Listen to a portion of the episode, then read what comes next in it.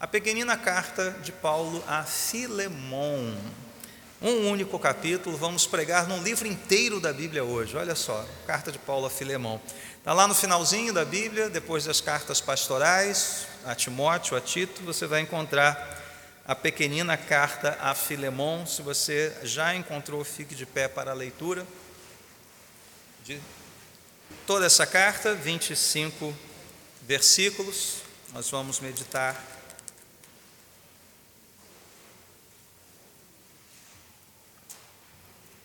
Acharam Filemon, gente? Eu sei que ele fica meio escondidinho aí, mas ele está aí, tá, tem que estar tá na sua Bíblia. Filemon. Ok? Muito bem, vamos ler então. Paulo, prisioneiro de Cristo Jesus e o irmão Timóteo, a você, Filemon, nosso amado cooperador, a irmã Áfia, a Arquipo, nosso companheiro de lutas, e a igreja que se reúne com você em sua casa. A vocês, graça e paz da parte de Deus, nosso Pai, e do Senhor Jesus Cristo.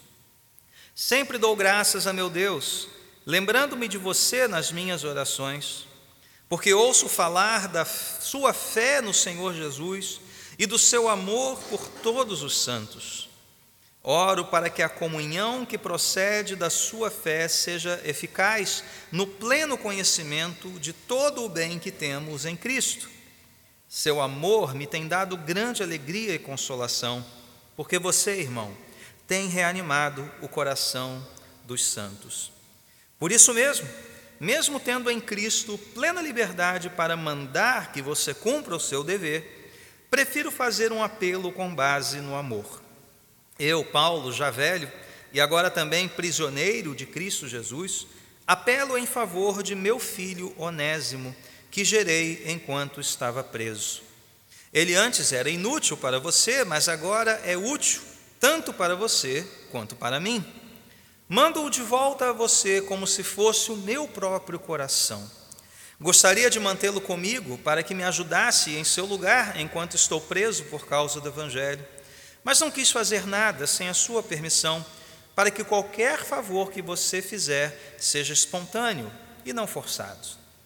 Talvez ele tenha sido separado de você por algum tempo, para que você o tivesse de volta para sempre, não mais como escravo mas muito além de escravo, como irmão amado. Para mim, ele é um irmão muito amado, e ainda mais para você, tanto como pessoa quanto como cristão. Assim, se você me considera companheiro na fé, receba-o como se estivesse recebendo a mim. Se ele o prejudicou em algo ou deve alguma coisa a você, ponha na minha conta. Eu, Paulo, escrevo de próprio punho: eu pagarei para não dizer que você me deve a própria vida. Sim, irmão, eu gostaria de receber de você algum benefício por estarmos no Senhor. Reanime meu coração em Cristo. Escrevo certo de que você me obedecerá, sabendo que fará ainda mais do que lhe peço. Além disso, prepare meu aposento, porque graças às suas orações espero poder ser restituído a vocês. Epáfras, meu companheiro de prisão por causa de Cristo Jesus, envia saudações, assim como também Marcos, Aristarco, Demas e Lucas, meus cooperadores. A graça do Senhor Jesus Cristo seja com o espírito de todos vocês. Amém. Oremos mais uma vez. Ó Deus, ilumina-nos nesse momento.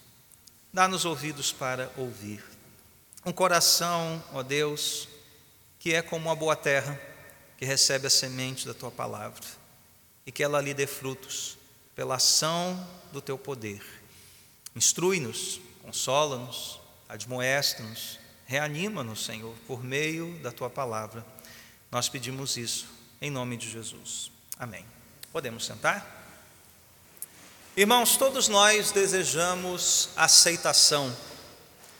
O ser humano anseia por comunhão anseia pelo significado da sua existência. Nós desejamos perceber que a nossa vida de fato vale a pena, e mesmo aqueles que são nihilistas, não veem propósito em nada, no fundo, no fundo, eles sabem que até isso mesmo pode ser um propósito. E nós somos chamados a, de alguma forma, compreender e perseguir isso em companhia de outras pessoas.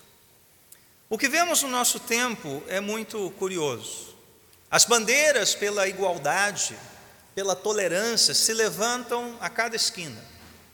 Nós vemos isso percorrer os noticiários, os blogs, as postagens. Tudo é, temos que ser tolerantes, temos que ser iguais.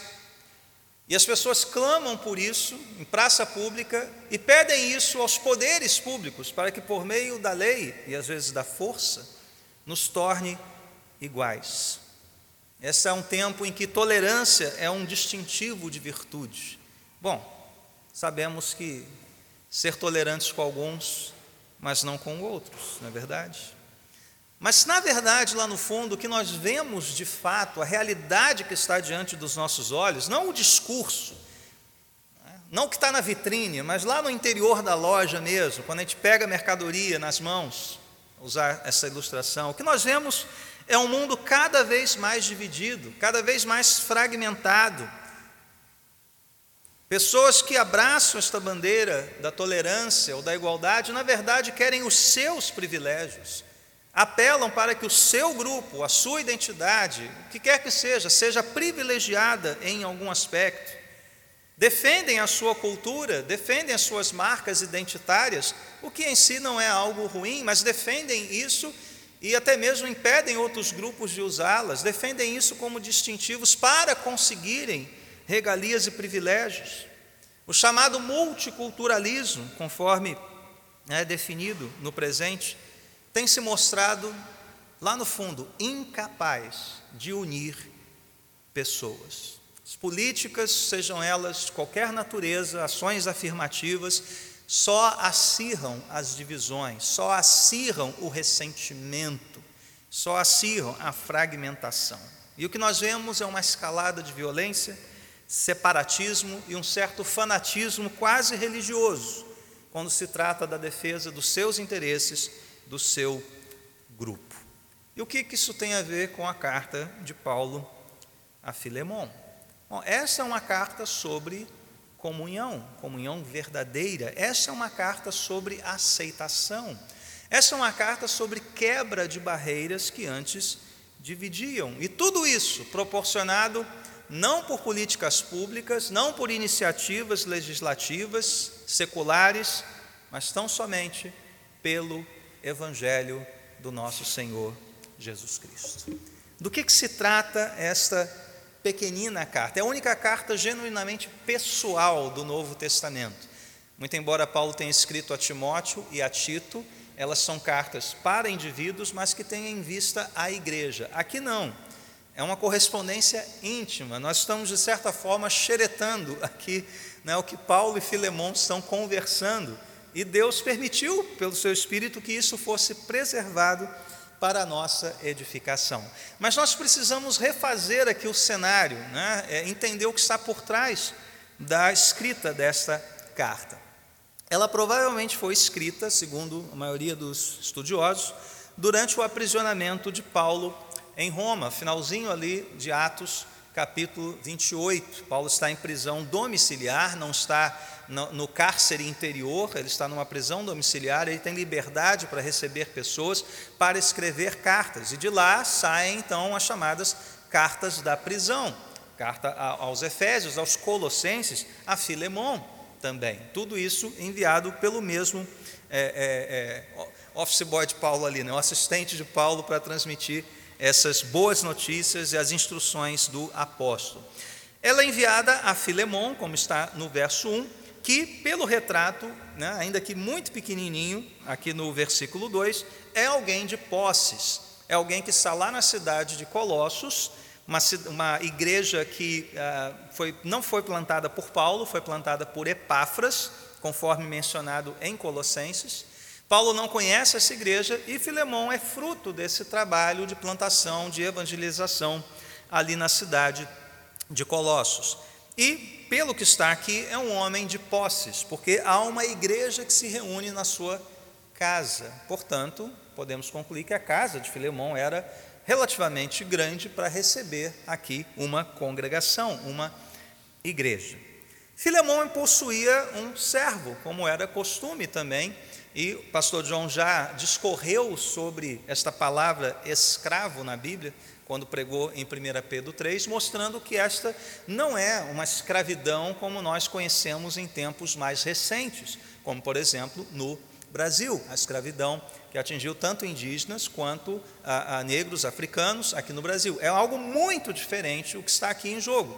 Eram empregados de uma casa, assumiam funções de extrema responsabilidade junto ao seu senhor. Alguns cuidavam da cozinha, alguns cuidavam da administração dos bens, alguns cuidavam da educação a, a, dos, dos filhos. Então, não era, quando você lê escravo na Bíblia, não pense em grilhões, em navios transportando pessoas, em ah, coisas desse tipo. Porém, nós sabemos que ah, essas pessoas estavam nas mãos do seu Senhor. Havia um código legal que dizia que o senhor daquela época tinha, embora não fosse um escravo escravo, tinha direito de vida e morte sobre aquela pessoa. Tá? Então, não é, é, é, não é diferente o que está aqui, segundo as leis é, romanas. Né? Veja, diz aqui a carta que Onésimo, este filho que foi gerado por Paulo, ele causou algum tipo de dano a Filemão. Não sabemos o que foi causado ali. Provavelmente um furto, né? não sabemos exatamente. Paulo diz que ele foi separado de Filemão durante um tempo, ou seja, ele fugiu e, por obra da providência divina, encontra o apóstolo Paulo lá na prisão. Paulo então o evangeliza, apresenta a ele o plano da salvação e diz aqui que gera Onésimo não, como filho agora, como um cristão. Onésimo não é mais só um servo pagão, mas é alguém convertido a Jesus Cristo. E Paulo agora o considera, portanto, membro da família de Deus, está lá no verso 10. E por que, que Paulo então está escrevendo esta carta? Vejam a, a situação, né, bastante delicada. A nova vida de Onésimo e a vida cristã de Filemão impunham aos dois uma nova relação. Um relacionamento que não estaria pautado somente pelas leis romanas, pela relação costumeira entre senhor e servo. Agora era uma relação entre irmãos, uma vez que Onésimo se tornou um cristão. Então veja, como lidar com isso agora? Pelas leis, Filemão tinha direito de executar algum tipo de pena a Filemão, castigá-lo fisicamente, inclusive exigir a reparação do dano. E Paulo está pedindo: não faça isso. Receba-o não mais como servo, mas como irmão em Cristo, contrariando a cultura da época. E o Onésimo também, né? a gente olha muito lá do Filemão, mas veja o Onésimo. Que garantias Onésimo tinha de que Filemão iria cumprir aquilo que Paulo estava ordenando? Então, ao mesmo tempo em que Paulo ordena Filemão a receber Onésimo, diz para Onésimo: volte até Filemão. E ele faz aqui então este pedido. Essa carta ela é muito bacana, né? assim em termos de estrutura, porque Paulo usa, né? Paulo foi um sujeito educado na, nas artes clássicas, né? no modo de escrever e discursar do mundo antigo, e isso aqui está nessa carta. Ele trabalha o seu argumento em três movimentos, né, três objetivos aqui, quando você fala para alguém, que eram três objetivos dos discursos do mundo antigo. Primeiro era gerar empatia, ou seja, ganhar a atenção do ouvinte, fazer com que o ouvinte se dispusesse a ouvir o que você tem a dizer. Segundo objetivo era persuadir a mente, ou seja, oferecer um argumento àquela pessoa que fosse claro, conciso, convincente para que apelar à mente, ao intelecto. E segundo, e terceiro, perdão, comover as emoções, mexer lá no coração, a fazer com que esta pessoa não só entendesse o argumento, mas que se colocasse disposta a praticar aquilo, né? tomar providências, seja fazendo alguma coisa ou deixando de fazer alguma coisa. E como é que ele faz isso nessa carta? Nos versos 1 a 7, nós temos a abertura da carta, muito tradicional, a apresentação, né, os destinatários, a ação de graças, uma oração, uma saudação, isso tudo para gerar empatia, chamar Filemão para a conversa, chamar a atenção de Filemão para o que viria a seguir no corpo da carta, que vai dos versos 8 a 20, é o conteúdo, é o desenvolvimento do argumento de Paulo. Ou seja, aqui Paulo está persuadindo a mente e comovendo as emoções de Filemão.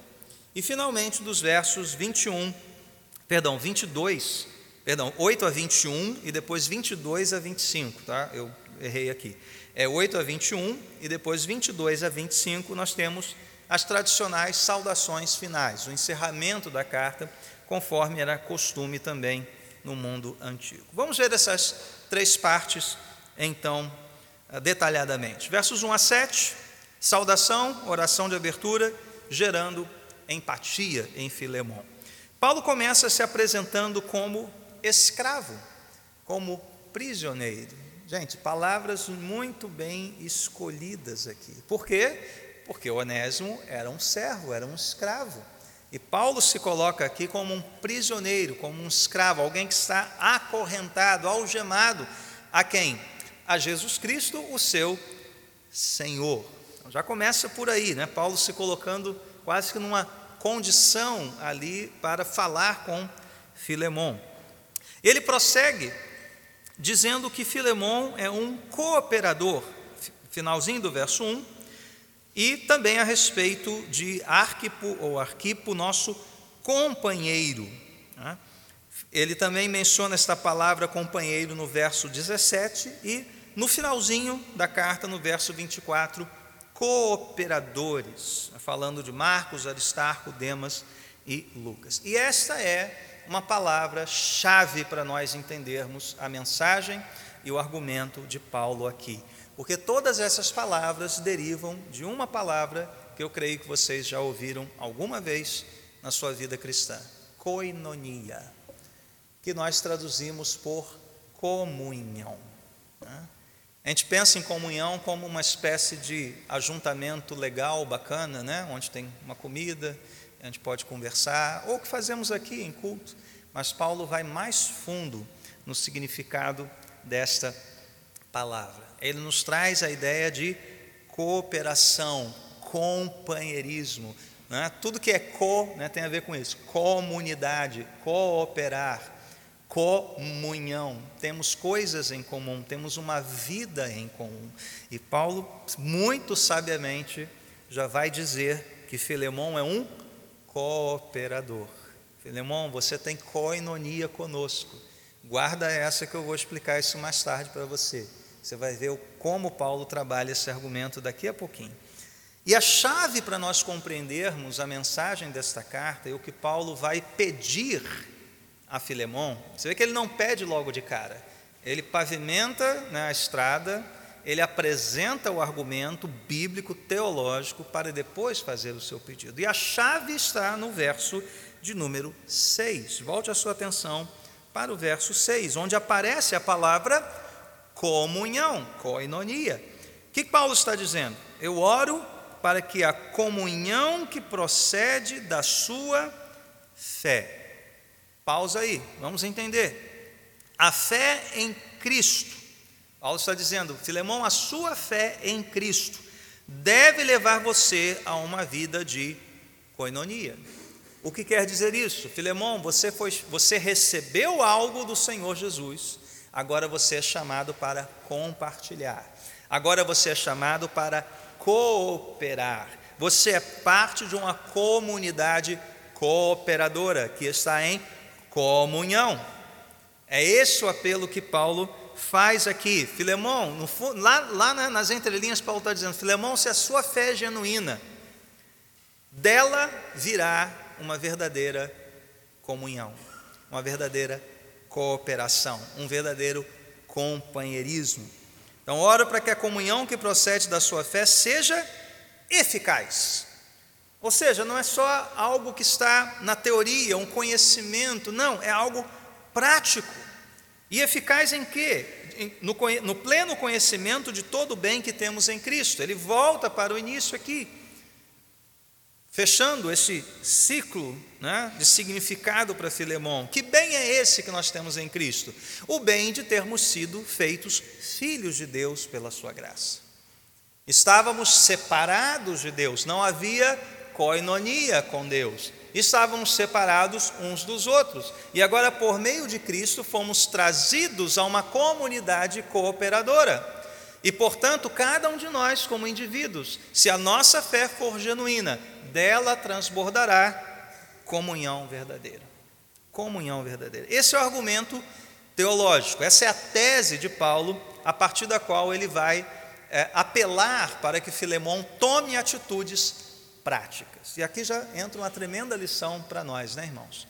A gente pode ter uma excelente teologia, ter o nosso argumento todo arrumadinho, tudo sistematizado, e não mover uma palha na direção daquilo que Deus requer partir desse conhecimento. Não é só conhecimento que Deus exige de nós, conhecer de fato a Sua palavra, quem Ele é, mas o que, que vai derivar disso? Para onde isso vai? O que, que vai? O que, o que nós podemos gerar como fruto desse conhecimento? Será uma comunhão verdadeira? A comunhão que procede da sua fé é verdadeira?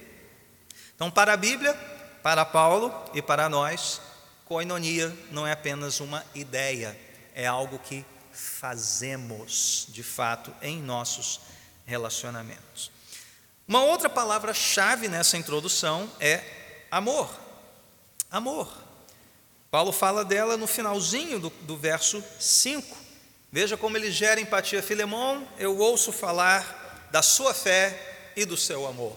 Estão firmados no Senhor. Olha só, né? não sei se foi daqui que saiu isso, mas Filemão, a sua fé e o seu amor estão firmados no Senhor. No verso 7, o seu amor me tem dado grande alegria e consolação.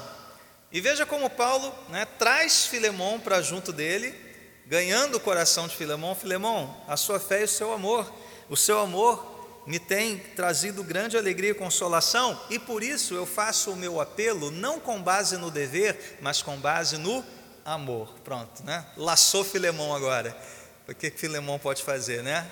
É, Paulo, verdade. Se eu tenho um amor verdadeiro, se o amor de fato encheu meu coração, se o Espírito Santo encheu meu coração de amor, é isso que eu vou fazer. Eu devo agir de determinada forma. É isso que Paulo está preparando o terreno neste momento.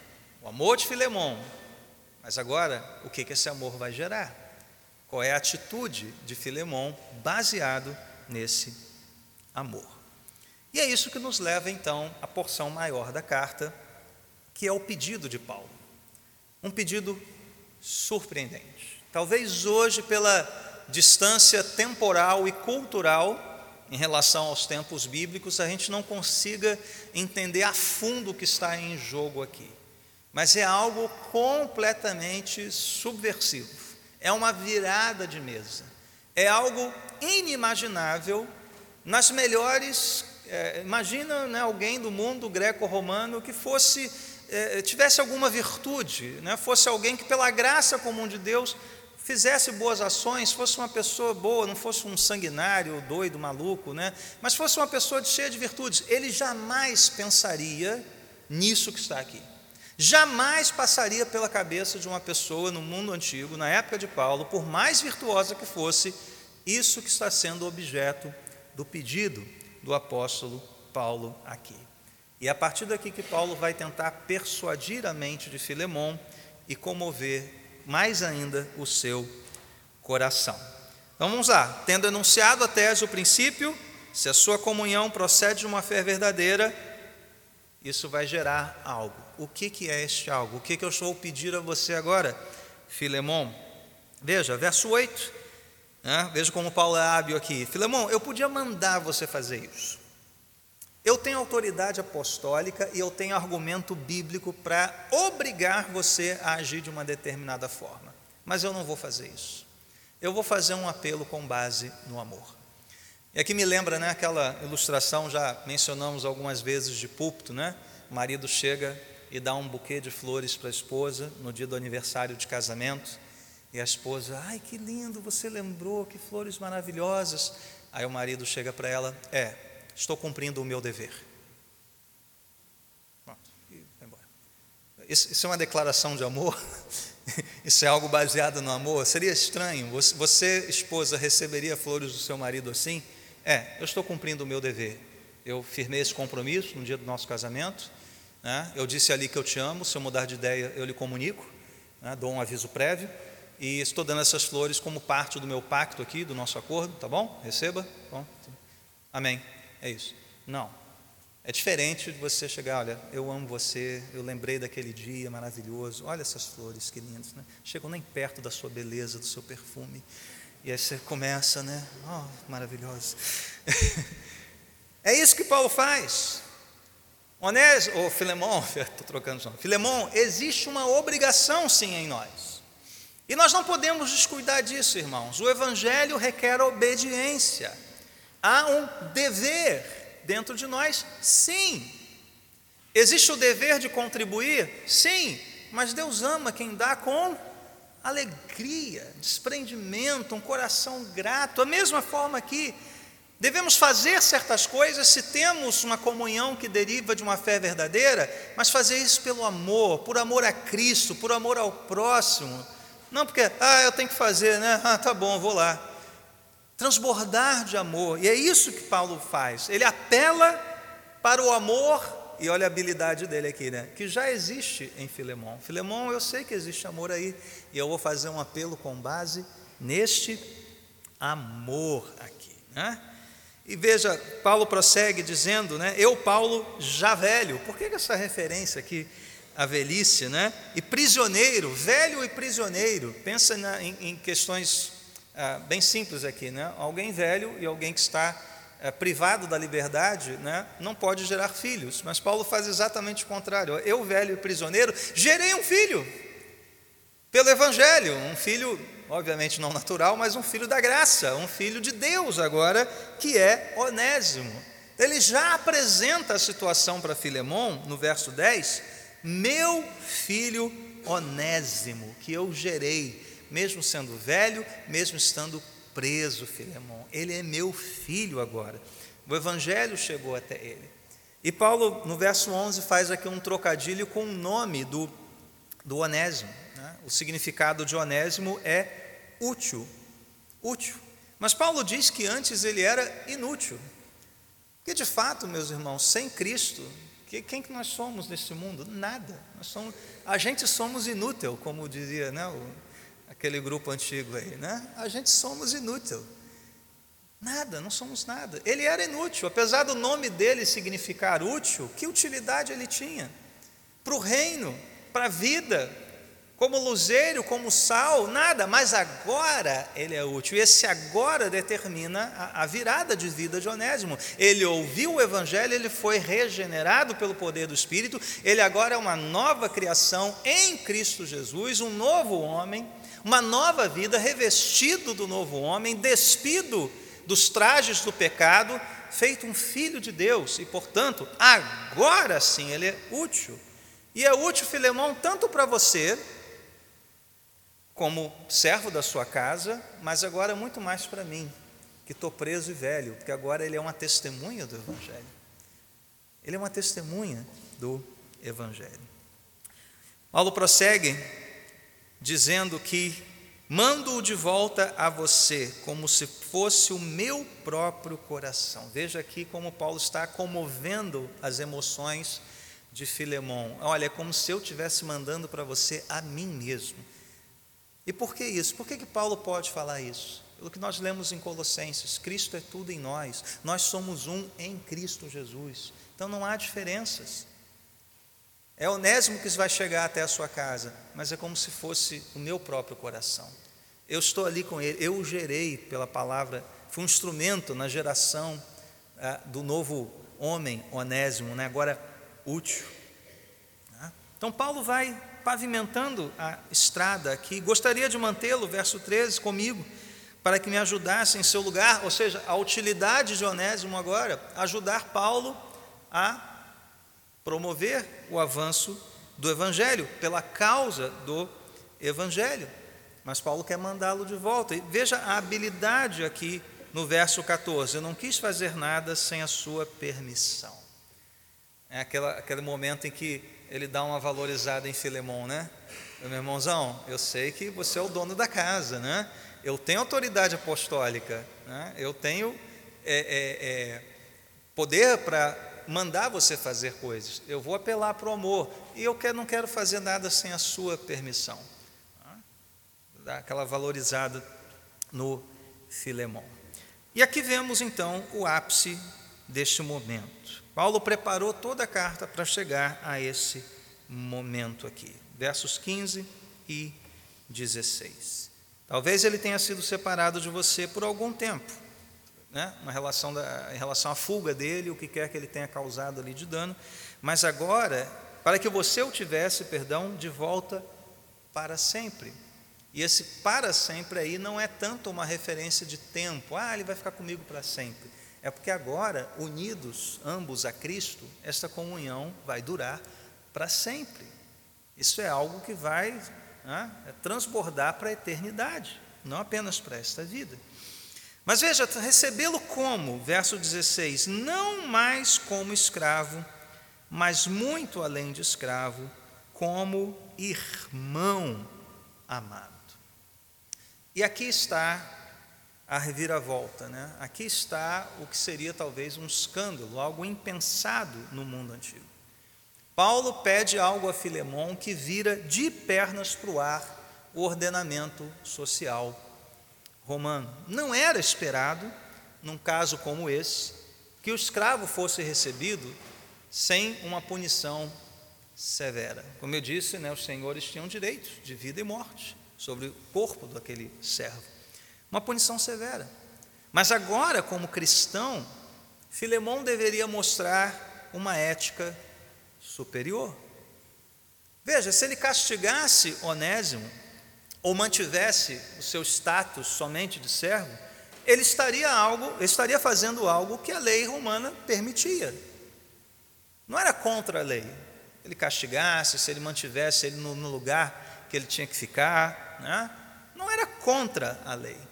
Mas o que Paulo está pedindo aqui, e esse é um apelo para nós hoje também, que como cristãos, nós somos chamados a dar mais um passo e abrir mão de certos privilégios, de certos direitos, por causa do Evangelho. A ética cristã, em qualquer situação, ela vai além do que o legislador permite. Ah, pastor, estou dentro da lei, estou fazendo nada demais. Uh -uh. Tudo te é lícito pela lei, mas será que tudo convém? É essa a pergunta. Paulo vai destrinchar isso em outras cartas, mas quais são os limites da liberdade cristã? A quem nós respondemos de fato? Somente às leis dos homens ou respondemos a Deus? É esse o apelo que está fazendo aqui. Filemão, agora como cristão, você responde a Deus. Você responde ao Evangelho, você é um servo do Evangelho. E o que o Evangelho requer de você Embora a lei permita o seu castigo, o que o Evangelho requer de você é algo que vai muitos passos além disso. É que você receba este que é merecedor do castigo, agora como um irmão, como um igual. Gente, isso era um escândalo. Falar em igualdade, hoje todo mundo fala em igualdade, tolerância, mas não tinha esse papo no mundo antigo. Mas é o que Paulo está pedindo aqui, apelando com base no amor. E por que que Filemão deveria fazer disso? É, fazer isso? O verso 17 nos traz novamente a palavra-chave da carta. Assim, se você me considera companheiro na fé, Filemão, se nós partilhamos algo em comum, se nós temos coinonia por meio de Cristo, receba o meu irmão como se estivesse recebendo a mim. Ele mais uma vez, né, o meu coração, como se recebesse o meu coração, agora como se estivesse recebendo a mim mesmo, Paulo. Uma vez que Filemão considerasse então Paulo como um cooperador, como um cristão, considerasse a fé dele mesmo, não haveria qualquer razão para não receber Onésimo, o filho, o crente, agora comum né, a, a Paulo e a Filemão. E Paulo fecha esta sessão corpo da carta, até o verso 21, fazendo algo maravilhosamente surpreendente de novo. Ele deseja assumir o lugar de Onésimo na dívida. A partir do verso 18: Se ele o prejudicou em algo ou deve alguma coisa, você ponha na minha conta. E eu escrevo, estou escrevendo aqui, ó, é a nota promissória aqui, ó. Eu pagarei, para não dizer que você me deve a própria vida. E Paulo apela para reanimar o coração, escrevendo certo da obediência e da resposta afirmativa de Filemão. E nos versos 22 a 25, nós temos aqui a saudação, saudação final. Paulo expressa no verso 22 a expectativa de ser solto da prisão, como de fato foi. Ele também expressou isso na carta aos Filipenses. Ele de fato né, não está, não há um registro bíblico disso, mas extra bíblico, que ele de fato sai da prisão. Muito provavelmente ele consegue atingir a região da Espanha para a qual ele queria ter ido, ele fala disso lá no final da carta aos Romanos, mas depois ele retorna, aí sim, preso definitivamente para aguardar a sua execução. Isso está lá na segunda carta a Timóteo. E ele cita aqui a série de companheiros e cooperadores. Veja como a palavra volta aqui ao final. Epáfras é o companheiro, é o companheiro da prisão, Marcos, Aristarco, Demas e Lucas são cooperadores. Então nós temos essa ideia de cooperação, coinonia, do início ao fim da carta. E esse é o retrato do Evangelho que nós vemos aqui nesta pequenina carta. Curiosamente, se você leu com atenção a carta toda, percebeu que Paulo não menciona nenhuma vez sequer a morte e a ressurreição de Jesus? Não há uma linha sequer nessa carta sobre Cristo crucificado, a cruz, a mensagem da cruz, a ressurreição ao terceiro dia, absolutamente nada. Mas o Evangelho está aqui, de ponta a ponta, do início ao fim. Tanto o argumento de Paulo dessa comunhão, cooperação, coinonia que vem de uma fé verdadeira, passando pelo seu pedido a Filemão para que ele agisse de acordo com esse retrato do Evangelho. E a ideia final da carta de cooperação entre esses nomes que aqui estão. Como nós vemos o Evangelho nessa carta? Como nós, nós, nós vemos aqui o poder da cruz e o poder da ressurreição que transforma vidas e que nos chama a uma ética superior, que não se contenta apenas em cumprir a lei dos homens, mas que vai adiante para fazer aquilo que Deus requer de nós. Pelo menos duas coisas que eu quero chamar a sua atenção, dois aspectos que aqui estão. O primeiro deles é a reconciliação. Paulo escreveu aos Coríntios que Deus nos reconcilia consigo mesmo por meio de Cristo e a sua obra na cruz. Nós fomos reconciliados com Deus. Nós que antes éramos inimigos de Deus, inúteis, vivendo em trevas, vivendo aquele retrato de Colossenses, a segunda leitura, uma vida imoral, uma vida debaixo da ira de Deus, satisfazendo os nossos desejos, praticando as obras da carne, cegos para a realidade de um juízo final, cegos para a realidade do nosso próprio pecado. E o que Deus faz, segundo Paulo aos Coríntios, ele torna pecado aquele que era justo, para que nós fôssemos feitos justiça de Deus. Cristo assume nosso lugar na cruz do Calvário. Nele estava ali toda a maldição representada pelo madeiro. Nós cantamos no último hino aqui. Ele se torna então o único mediador entre Deus e os homens e nos reconcilia com Deus. Faz as pazes, justificados, pois, mediante a fé, temos paz com Deus por meio de Jesus Cristo. Então, Cristo é o único mediador, é o único que pode nos reconciliar com Deus e uns com os outros.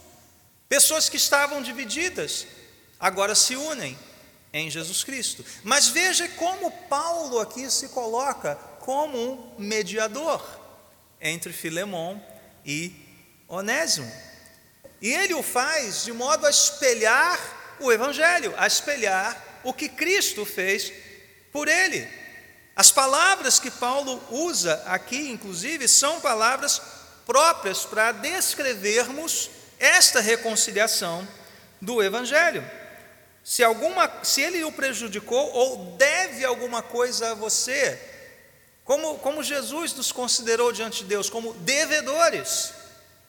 Devedores. Aquela parábola né, do devedor incompassivo, éramos devedores de Deus, uma dívida impagável. E quem paga por nós? Cristo. E o que Paulo está fazendo aqui? Filemão, abra mão da sua dívida. Abra mão. E eu estou disposto a pagar essa dívida. Eu me coloco entre você e Onésimo devedor a você. Espelhando aqui a obra da cruz, espelhando aqui a obra do Evangelho, a obra do seu Senhor. Nós tínhamos uma dívida, mas Cristo veio nos reconciliar com Deus, não nos imputando os nossos pecados, mas Ele mesmo se fazendo pecado. Cristo nos perdoou na cruz, e aqui está o significado bíblico de perdão. Perdão é abrir mão da dívida. Aquele que te ofendeu, como Onésimo ofendeu Filemão, ele cria uma dívida com você. O que você faz? Você abre mão da dívida. E se você vai além, por amor ao Evangelho, por amor a Cristo, você se coloca como quem vai pagar a dívida. É o que Paulo está fazendo aqui. Ele se torna o mediador. Mediador terreno, limitado, mas expressando com a sua atitude o que é o Evangelho de Jesus Cristo, que nos reconciliou com Deus. Então, esse é o primeiro aspecto do Evangelho que está aqui, a reconciliação. Mas o segundo aspecto é a palavra-chave aqui da nossa carta, e vocês já memorizaram ela: né? comunhão, cooperação, companheirismo, coinonia. Coinonia. Perante o Senhor, todos nós somos iguais. Todos nós partilhamos a mesma necessidade de perdão e reconciliação. Quando Deus, pela Sua graça, nos alcança, nós continuamos nivelados, nós todos somos pecadores perdoados por Jesus, compartilhando uns com os outros o dom da graça. Daí que Paulo pôde escrever o que nós lemos aqui na segunda leitura, em Colossenses, versos 1 a 11 nessa nova vida, na vida do regenerado, do filho de Deus, já não há diferença entre grego e judeu, circunciso e incircunciso, bárbaro e cita, escravo e livre, e você poderia fazer a sua contribuição na sua versão, pretos e brancos, homens e mulheres, pobres ou ricos, não há nada disso mais que nos identifica perante o mundo e perante Deus. Não importa o seu sobrenome, não importa a sua conta bancária, não importa a cor da sua pele, não importa a sua história, o que importa é que você é um em Cristo com aquele que está do seu lado. É esta a mensagem da coinonia cristã, é isso que Paulo está mostrando a Filemão. Há uma, uma, um desnível enorme aqui o senhor, dono da casa, que abrigava a igreja, o homem de posses, o homem respeitado, o homem da sociedade, e o escravo, o servo. O que que Paulo está dizendo? Não, não, não. Aquilo que nos separava, esses muros de divisão, já não separam mais, Filemão. Onésimo agora tem uma identidade, ele é filho de Deus, a mesma da sua. E nenhuma outra credencial sua, Filemão, o tamanho da sua casa, o seu nome, a sua respeitabilidade, nada disso ou contribui ou retira algo desse status agora que nós temos em Cristo. Somos nova criatura, somos filhos de Deus e isso nos basta. É isso que você é, é isso que eu sou. E se de fato nós somos isso, a comunhão que procede da nossa fé será eficaz no pleno conhecimento de todo o bem que temos em Cristo. Já não podemos mais nos relacionar nessa nova vida com diferenças que o mundo cria, que este mundo aí fora tem criado sob as bandeiras da tolerância, da igualdade e outra coisa que não passam de anúncios de vitrine. Não passam disso. Só o poder da cruz, do Evangelho, pode unir pessoas diferentes e, tra e, e trazer para nós cooperação, comunhão, companheirismo, coinonia. Então, assim como Onésimo e Filemão não, poderíamos, não poderiam mais se relacionar como senhor e servo, nenhum de nós agora pode invocar qualquer distintivo que seja, étnico, racial, financeiro, para se distinguir dos demais. Todos nós somos pecadores alcançados por graça dependemos da mediação de Cristo para a nossa vida e somos chamados a formar um povo onde não há mais divisões. Não há judeu, não há grego, bárbaro, cita, homem, mulher, pretos e brancos, flamenguistas e vascaínos, o que quer que seja. Nada, nada hoje pode nos separar, porque Cristo já derrubou toda barreira de separação. No início dessa mensagem eu falei então, como todo ser humano tem necessidade de aceitação, como ele busca significado, como ele precisa ser acolhido, como nós fomos acolhidos por Deus na sua casa. Eu encontrei os teus altares, Senhor, eu estou abrigado, mas também precisamos né, ser acolhidos, abrigados, reconhecidos uns pelos outros. E as tentativas humanas de proporcionar isso só levam a mais frustração, mais divisão, mais ressentimento. Qual é a resposta bíblica? Qual é a resposta da carta de Paulo a Filemão? Somente o Evangelho de Cristo. Somente o Evangelho da reconciliação com Deus por meio de Jesus. Somente o Evangelho da comunhão profunda, verdadeira, que partilha a vida de Deus uns com os outros, independentemente da raça, do status, da língua, do gênero. Só isso pode de fato trazer unidade ao corpo de Cristo. E no fundo, no fundo, isso é que é multiculturalismo verdadeiro, né? Porque lá no fim dos tempos são pessoas de toda tribo, raça, língua e nação que estarão diante do Cordeiro, todos filhos de Deus, todos pecadores alcançados pelo Evangelho, todos reconciliados com Cristo, e somente isso. Isso é que é tolerância. A tolerância, ela só é devida quando há discordância, quando há algum tipo de diferença quando eu não concordo com a sua opinião, com a sua visão de mundo. E mas nós conseguimos conviver bem. Por quê? Porque tem algo mais que nos une. Tem alguém que nos une, muito além das picuinhas políticas ou filosóficas que podem nos separar. Se você chama de biscoito ou de bolacha, não importa, nós somos um em Cristo e comeremos os dois sem problema. O time para que você torce, e essas questões menores, como questões maiores também questões maiores. Estamos unidos em Cristo. Isso é tolerância. Isso é igualdade. A igualdade que reconhece diferenças. Não é essa igualdade chapada à força, né? Em que essa relação de oprimido e opressor, grotesca, medonha, né? falsa.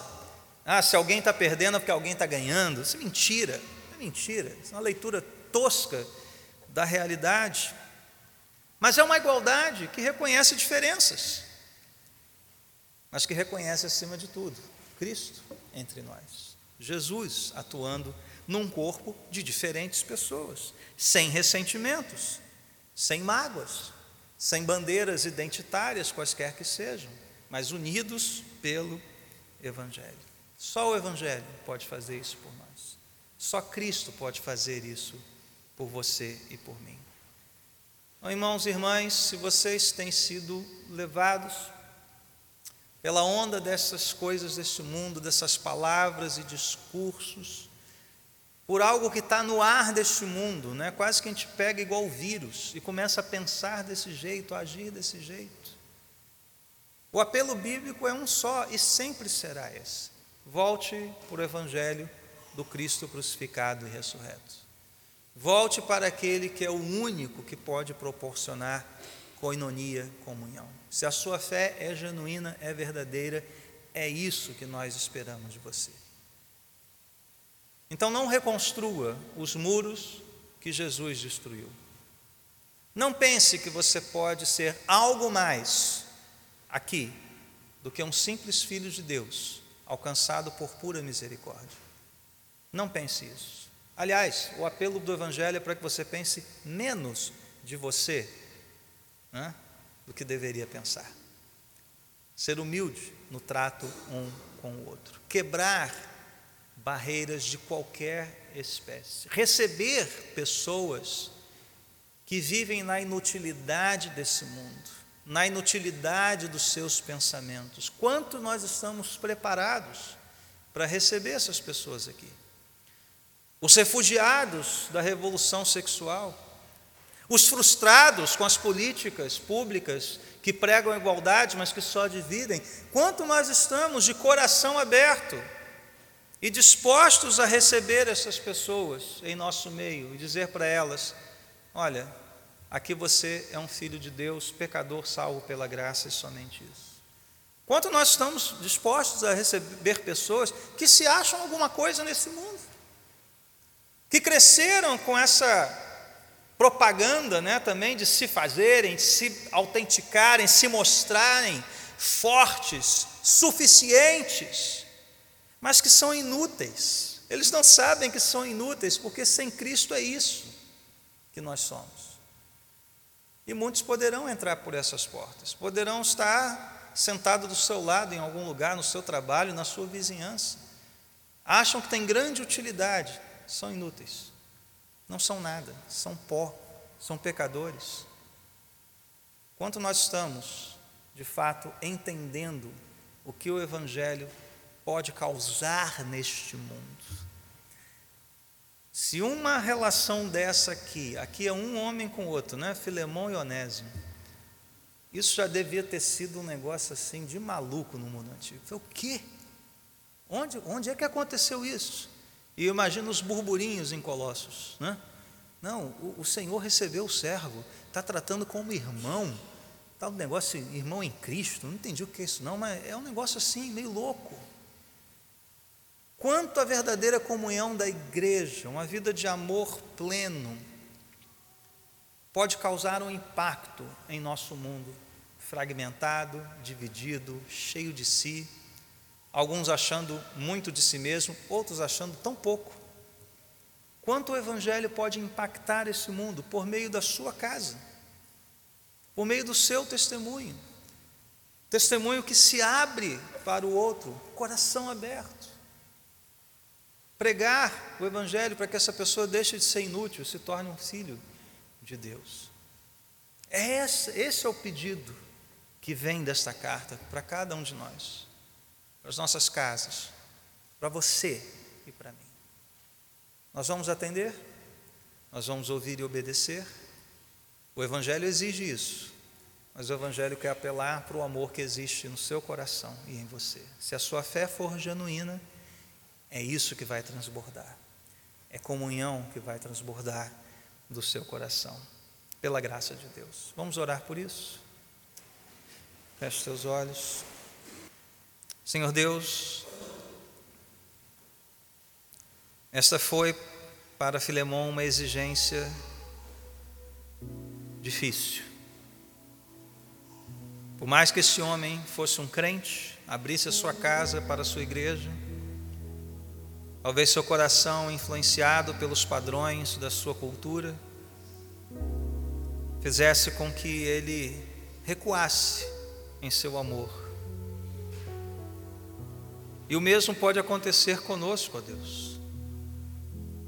Cegados, influenciados, respirando o ar desta cultura de pretensa tolerância e igualdade, ou talvez olhando para as nossas realizações, nosso status, nossa conta bancária, nos sintamos um pouco melhores ou especiais do que os outros. Pedimos que o Senhor corrija o nosso modo de pensar, que o poder do Teu Espírito Santo mude o nosso coração, mude a nossa mente e faça com que a nossa fé, se for de fato genuína, que haja uma comunhão verdadeira, todo o bem proporcionado por Cristo a nós, transborde agora a partir de nós para aqueles que nos cercam. Ó Senhor, enche-nos do teu amor, a fim de que sejamos cooperadores, companheiros, uma verdadeira comunidade de fé e uma fé consequente, uma fé que mostre o Evangelho, não apenas que argumente em favor do Evangelho, mas mostre o Evangelho para este mundo perdido, dividido, fragmentado, inútil, Senhor. Ó oh Deus, tem misericórdia de nós, se não temos feito assim, Senhor. Tem misericórdia de nós se temos nos dividido por coisas tão pequenas. Perdoa-nos, Senhor, se não temos recebido pessoas diferentes de nós, ou talvez pessoas que tenham nos causado algum tipo de dano. Perdoa-nos se não temos perdoado como Cristo nos perdoou, não exigindo de nós o que devíamos a Ele, mas Ele mesmo se fazendo o pagamento pela dívida. O alto preço foi pago para que nós agora abríssemos mão da dívida que outros contraíram conosco. Perdoa-nos se não temos feito isso, ó Deus mas move-nos à ação consequente, Senhor. Move-nos, ó Deus, a uma ação neste mundo, de forma que o mundo veja as nossas boas obras e glorifique ao Pai que está nos céus. Tira toda timidez, tira toda vergonha, arranca o ressentimento, Senhor, o medo, ó Deus, cobre este medo com o teu amor, Senhor, expulsa este medo pelo teu amor faz de nós verdadeiros filhos de Deus, gerados no Evangelho de Cristo Jesus, nosso Senhor. Para que este mundo seja virado de pernas para o ar. Para que este mundo, Senhor, veja o que está sendo feito na comunidade cristã, nos lares cristãos, e fique pasmo, perplexo, pois nada neste mundo, nenhuma política pública, nenhum discurso ideológico, pode realizar aquilo que o Evangelho pode fazer em nossas vidas.